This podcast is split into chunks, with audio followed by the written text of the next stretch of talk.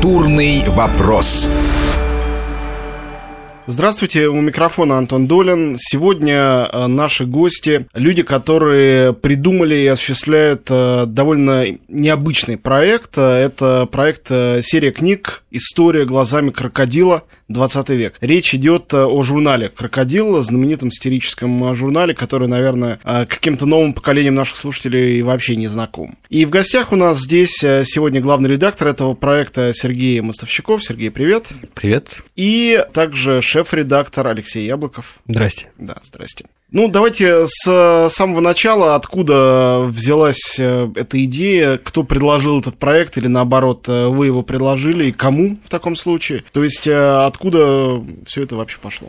Ну, это пошло от журнала «Крокодил» непосредственно. Существует архив этого издания э, довольно богатый. Он начал выходить э, в 1922 году, сначала как приложение к рабочей газете, а потом стал официальным сатирическим изданием газеты «Правда». Э, вот. И он издавался с 1922 года, то есть с момента создания СССР до, собственно, конца света, окончания коммунистической партии, газеты «Правда» и, собственно, Советского Союза. Это... До какого года? До 92-го. Там потом предпринимались попытки возродить это дело, и даже я грешный три года редактировал журнал «Крокодил» с 2005 по 2008. Но проект закрылся из-за отсутствия денег. Но, тем не менее, существует архив, как я уже сказал, это переплетенные в кожу э, номера вот, в физическом исполнении, но он есть также еще и в оцифрованном виде. То есть это большой объем, в общем, давно невиданного и нечитанного материала. Просто огромные пласты, которые лежат, никто их не видел, как я уже сказал, не читал и так далее. И идея, собственно, заключалась и заключается в том, чтобы ну, не переиздать его заново, а попытаться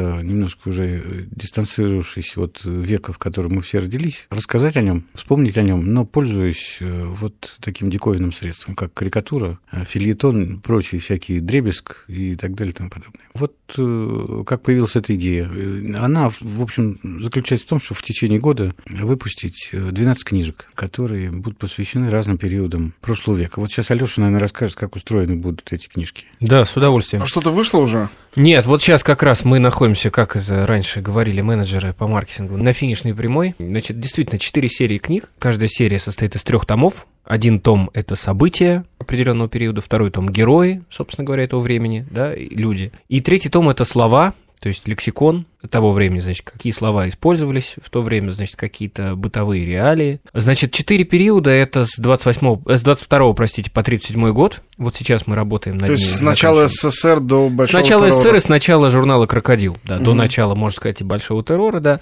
Потом с 38 по 56, то есть по 20 съезд. Потом, значит, с 57 по 78 окончание, 78 окончание строительства БАМа и, собственно говоря, конец мечты, потому а, что да, все да, уже да. прошло. Уже и фестиваль молодежи прошел, уже и человек в космос полетел, уже и БАМ построили, вот. А после этого начинаются вот эти душные годы, соответственно, с 79 по 92 последняя ну, серия. говоря грубо, застой. Да, ну, можно и так сказать. Вот. Но у нас там, там и в «Крокодиле», собственно говоря, все меняется. Там появляются вот эти вот люди с алкоголическими красными носами. Мужья из командировок возвращаются с рогами, что в дверь не проходят. Вот. Ну и так далее. Появляются вот эти несуны, которые с работы уносят, значит, дизель-генератор. Вот. Ну, в общем, вот быт весь этот душный выходит, значит, на странице журнала. Да, я это застал, успел в детстве да, да, вот и, ровно и, этот период. Да, ну и, в общем, большинство людей, мне кажется, успели именно этот период застать, потому что, ну, как так сложилось, что те люди, которые могли читать или тем более работать в этом журнале, их, к сожалению, уже нет живых, или они уже ничего не помнят просто. вот. Ну вот как-то так. И да, вот сейчас мы заканчиваем первую серию, и я надеюсь и уверен, что она появится в продаже где-то в середине ноября и будет присутствовать на выставке Non-Fiction в конце ноября. Сергей, скажите, а э, все-таки вот глобальный замысел э, этой вещи, такая большая серия, такое количество книг, это что-то, что сообщает читателю о журнале «Крокодил» или действительно сообщает о 20 веке, а «Крокодил» — это всего лишь призма, и для кого-то, кто, предположим, никогда не слышал, что такой журнал был, история 20 века может открыться как история через это? Или если ты не в курсе, не в контексте, ты не поймешь? И, конечно, идея заключается в том, чтобы все-таки рассказать о 20 веке, рассказать о какой-то такой штуке большой и непростой, который уже позади, и который есть шанс вернуться уже более, что ли, спокойными, да, и иметь больший маневр. Ну, как это, большое видится на расстоянии, есть такая банальная фраза. А, значит, что касается языка, как я уже сказал, мы исходим из того, что это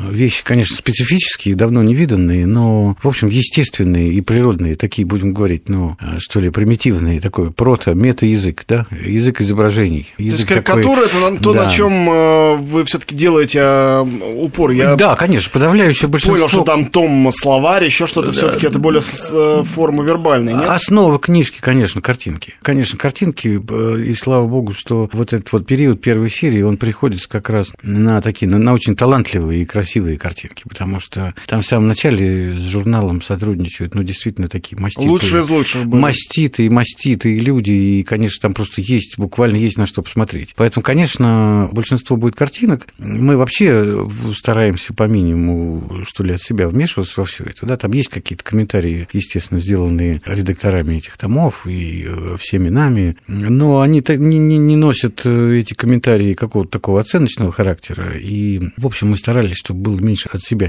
Скорее, э, это такие толкования, да, какие-то пояснительные вещи с тем, чтобы можно было разобраться. Дело все в том, что ну, вот век 20 особенно его начало, показывает какую-то вот такую феноменальную густонаселенность. Да? Он очень такой плотный и огромное количество людей и персонажей во всем этом участвуют. И вот, как мне кажется, сейчас даже, что называется, подготовленный читатель не в состоянии удержать в голове такого количества фамилий и персонажей.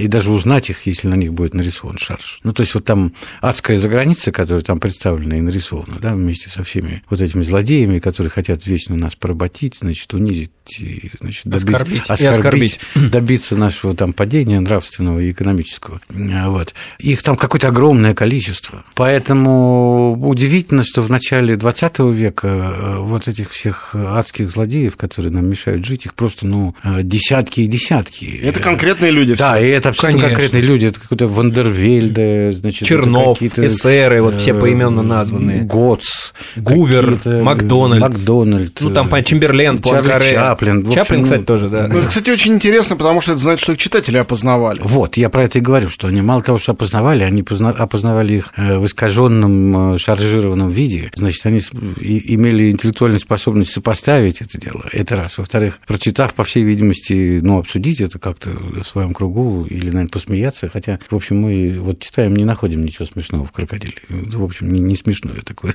издание. Да, скорее печальное. Но вопрос вот еще в чем. Ведь э, крокодил изначально, как уже было сказано, издавался как приложение к рабочей газете, вот, и поэтому главная его задача была, собственно, первых лет, во всяком случае, его первых 10 лет. Это именно, они работали, собственно говоря, на рабочий класс, да, то есть на... Ликбез. На пролетариат. Политический. И надо было объяснить пролетариату, кто это все такие, да, Готцы, и Вандервельды, и Липкнехт, и Радок, и там, и так далее. Они должны были уметь их отличать. И для этого авторы придумали совершенно фантастические какие-то нереальные приемы для того, чтобы вложить рабочему классу в голову все эти истины. И изобразительные приемы, и, ну, так сказать, журналистские приемы, там, стилистические и так далее. Вот, и все это, конечно, очень интересно. Если рассматривать, ну а вы именно это и делаете, журнал «Крокодил» как некий единый такой метод текста, то, наверное, он вписывается в какую-то традицию. Я сразу стал вспоминать о всемирной истории Сатирикона, которая делалась, соответственно, прям непосредственно перед тем, как э, возникла вот эта новейшая история, которую «Крокодил» писал синхронно с тем, как она происходила. Но вообще мы все знаем, как много есть этих традиций, начиная с Древней Греции, каких-то юмористических, сатирических пересказов истории. Буквально вчера листал историю Нью-Йорка, Нью-Йорка, Вашингтона Ирвинга, где тоже никакого настоящего Нью-Йорка нет, а все это такие свифтовские, придуманные какие-то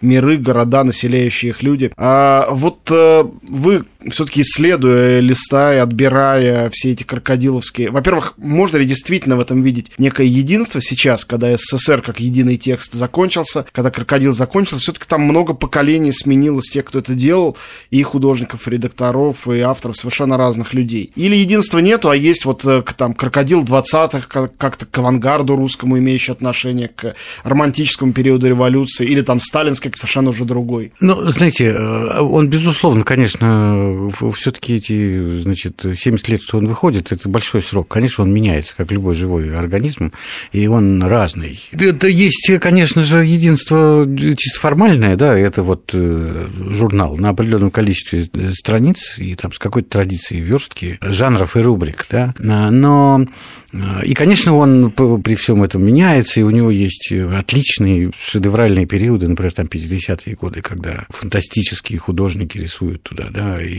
можно найти э, там и тексты Зощенко, и Булгаков. Ну, 50-е это уже нельзя. Да, ну, нельзя. ну, я имею в виду в разные периоды, да, и там в начале туда пишет и Лебедев Кумач, Демьян и, как Бедный. Кольцов ну. редактировал журнал. Ну, то есть он разный, но я хочу сказать, что, конечно, приступая к такому огромному объему, объему э, нужен был какой-то ключ ко всему этому, нужен был какой-то такой подход, и мы руководствуемся, как сказать, таким подходом скрижали, принципом скрижали, да, мы исходим из того, что вот где-то там, значит, вот в этом 20-м столетии для нас оставлены какие-то записи, не на бумаге, а именно вот как на глиняных табличках, да, и то, что мы делаем, мы пытаемся разыскать эти скрижали, то есть какие-то такие существенные, оставленные для нас записанные вещи, сложить, собственно, в ковчег и, и вынести, и вынести по умеренной цене и вынести, вынести наружу. вынести, значит, наружу и показать. Поэтому, возвращаясь к вопросу, да, журнал менялся, да, он был разный, э, но при этом, э, в общем, магия и желание видеть это, вот лично для меня состоит в том, что, ну, знаете, в нашем мире, где выходит слишком много обновлений всего, вы закачали себе программу в телефон, и тут же, тут же к вам спешит обновление. Все обновляется, модели обновляются, люди обновляются, работа обновляется. Вот хочется прикоснуться к чему-то, что ну, уже не требует никаких обновлений. К чему-то, где обновлений уже нет. И вот успокоиться и поглядеть на это, ну, как-то с любованием. Вот основная идея. У нас в гостях э, Сергей Мостовщиков и Алексей Яблоков, соответственно, главный редактор и шеф-редактор проекта «История глазами крокодила. 20 век», описанный знаменитым сатирическим советским журналом. Планируется выход нескольких сразу книг, э, все это будет в самое ближайшее время. Ну, мы сейчас сделаем э, небольшой в нашей беседе перерыв, после которого вернемся. Культурный вопрос.